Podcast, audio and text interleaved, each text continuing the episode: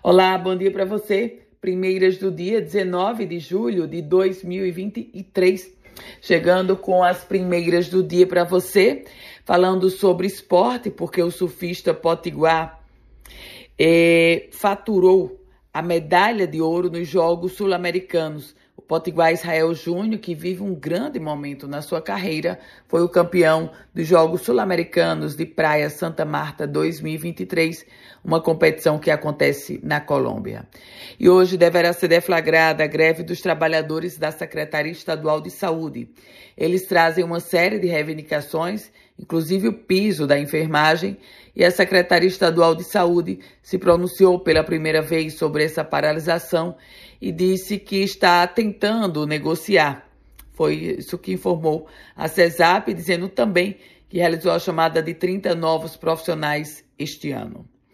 E o IBAMA delegou para o IDEMA a licença da engorda da praia de Ponta Negra. O documento já foi publicado e é, digamos, mais um pequeno avanço nessa novela do licenciamento. Pauta policial: um homem foi encontrado morto em um quarto de pousada na cidade de Mossoró. Ele é suspeito por envolvimento no desaparecimento de Emily Roniclésia Porto Félix, de 15 anos. Emily que desapareceu lá na cidade de Patu. Esse homem, que é cunhado da adolescente, chegou a ser ouvido por policiais. Ele teria sido a última pessoa que esteve na companhia de Emily. Segundo a Polícia Civil, como não havia elementos que justificassem a prisão em flagrante ou pedido de prisão preventiva, ele foi solto. Em busca de Emily, familiares encontraram peças de roupas que seriam usadas da vítima em uma área de mata na cidade.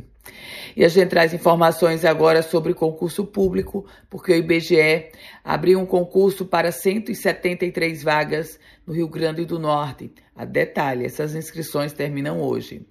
E um pescador relatou a captura de um peixe tambaqui com mais de 60 quilos na Grande Natal.